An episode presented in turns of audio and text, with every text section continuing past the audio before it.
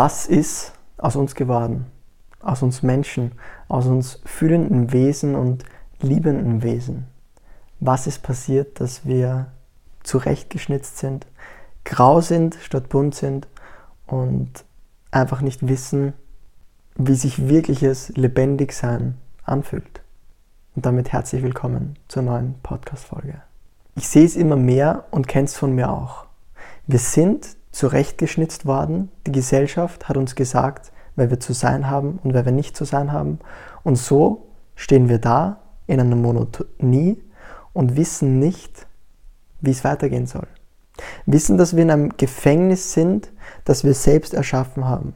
Und ich will damit auch gar nicht die Gesellschaft per se angreifen, sondern eigentlich an uns einen Appell setzen, dass wir einfach wieder erkennen, dass wir trotz dieser Gesellschaft der sein können, der wir sein wollen. Und ich weiß, dass es manchmal schwierig ist, dass die Gesellschaft einem Dinge sagt, die getan werden müssen, Vorschriften gibt und weiß nicht alles vorschreibt.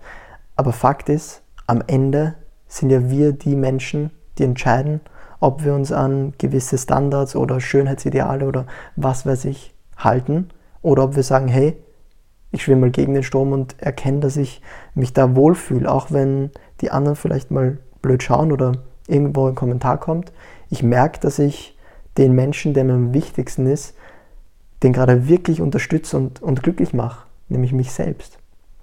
Und was ganz klar ist, ist, dass wir in unserer Erziehung, in der Erziehung dann von Kindergärtner, Kindergärtnerinnen, Lehrern, Lehrerinnen, einfach gehemmt worden sind, weil manche Dinge halt getan werden mussten, manche Grenzen mussten gesetzt werden und aber mit den den Grenzen, die wir aufgesetzt bekommen haben, haben wir halt auch verloren, dieses Individuum, das wir sind, zu schätzen und auch zu leben.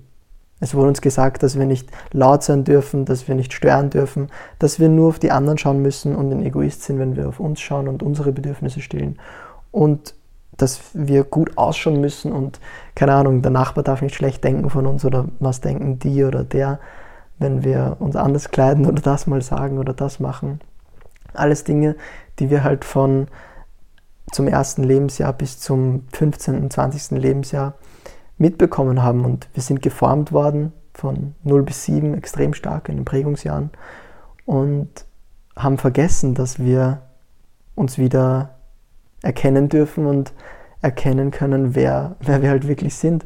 Ich denke da oft an, an mich mit fünf Jahren. Such dir, such dir vielleicht ein Bild aus einem Fotoalbum, wie du eine Windel anhast, die vielleicht gerade vollgeschissen ist und du im Schwimmbad nackt, nur mit Windel herumrennst und den Spaß deines Lebens hast. Dieser Mensch, der bist du noch immer, dem alles egal ist, der Freude empfinden kann, einfach so, weil er am Leben ist. Den Menschen, den holst du aber nicht sehr oft raus in deinem Leben. Und das ist, würde ich sagen, das, was das Leben aber eigentlich lebenswert macht, weil was gibt es denn sonst, außer seinen vollsten Kern wirklich wieder herauszuholen und der Mensch zu sein, der wir sind. Und es ist klar, es ist nicht das Einfachste, aber die Alternative, dieses graue Leben weiterzuführen, die hört sich für mich noch schwieriger an. Das sind halt Langzeitfolgen, Langzeitschmerzen, die sich ergeben. Und wenn du sagst, okay, ja, es ist auch schwer, dieser bunte Kern zu sein, ja, dann kann ich dir nur sagen, das ist eine, eine Sache, die immer kurzhaft Schmerz bringt, wie zum Beispiel, du gehst zum ersten Mal mit ähm, einer Kappe in die Schule oder mit einem Armband oder bist dann zum ersten Mal auf der Straße und sprichst jemanden an und weiß nicht was alles. Aber diese Spontanität, die Offenheit, die Gefühlsvielfalt, das sind wir und das können wir nur wieder entdecken, wenn wir halt genau da beginnen weiterzumachen, wo wir wahrscheinlich mit fünf, sechs Jahren immer mehr, immer mehr aufgehört haben. Und was ich am meisten bedauere, das sehe ich in der Arbeitswelt, das sehe ich auch im Privaten, wenn ich Leute auf der Straße sehe, ist diese Souveränität, die uns, die uns aufgetragen wird, dass wir souverän sein müssen, dass wir perfekt sein müssen, dass Ehrlichkeit nicht mehr so wichtig ist und dass wir ja auch immer glücklich sein müssen. Und damit wurde es uns auch gut verkauft, dass wir immer glücklich sein müssen, dass immer ein Lachen am Gesicht sein muss, dass alles passen muss und dass wir ja gar keine Probleme haben. Aber wenn ich mir ansehe und die Definition von Glück ansehe, dann merke ich, dass diese Definition nicht bedeutet, das Leben ist dazu da, dass wir glücklich sind oder ja, das höchste Ziel ist, immer nur glücklich zu sein oder du brauchst jetzt das, um glücklich zu sein. Nein, das, was ich in meinem Leben erfahren habe und was ich auch bei meinen Mentoren sehe und bei allen anderen Menschen, die ein ehrliches Lachen am Gesicht tragen können, das ist Vielfalt an Gefühlen und nicht 24 Stunden am Tag glücklich sein, sondern 24 Stunden am Tag einfach das passende Gefühl zu fühlen, das du gerade zur Situation hast. Wir kennen das, dass ja irgendwas scheiße läuft und wir sagen, ja, nein, es passt alles, uns geht's gut und das falsche Lachen aufsetzen. Wenn ich mich gerade schlecht fühle und irgendwas loslasse, das war in letzter Zeit in meinem Leben öfters, und ich merke, dass ich emotional werde, dann lasse ich diese Trauer da sein weil ich bin ein Mensch, der mit all diesen Gefühlen ausgestattet ist. Trauer, Wut, Hass, Überraschung, Freude, was auch immer. Und das lasse ich zu, weil wenn ich mir jetzt anschaue, die glücklichsten Menschen der Welt sind zwei bis fünf Jahre alt, die weinen, lachen, schreien, quietschen, stöhnen, sind wütend, weiß nicht, was die alles machen ihren ganzen Tag. Aber die haben diese Vielfalt. Und die haben sie auch nicht, dass sie jeden Tag 24 Stunden glücklich sind. Aber sie sind jeden Tag 24 Stunden genau das, wofür wir eigentlich hier am Leben sind. Vielfalt und das erlauben sie sich, auch das Weinen. Und deshalb ist ganz wichtig zu wissen, dass das Ziel im Leben ist nicht glücklich zu sein, sondern das zu fühlen, was man gerade fühlt.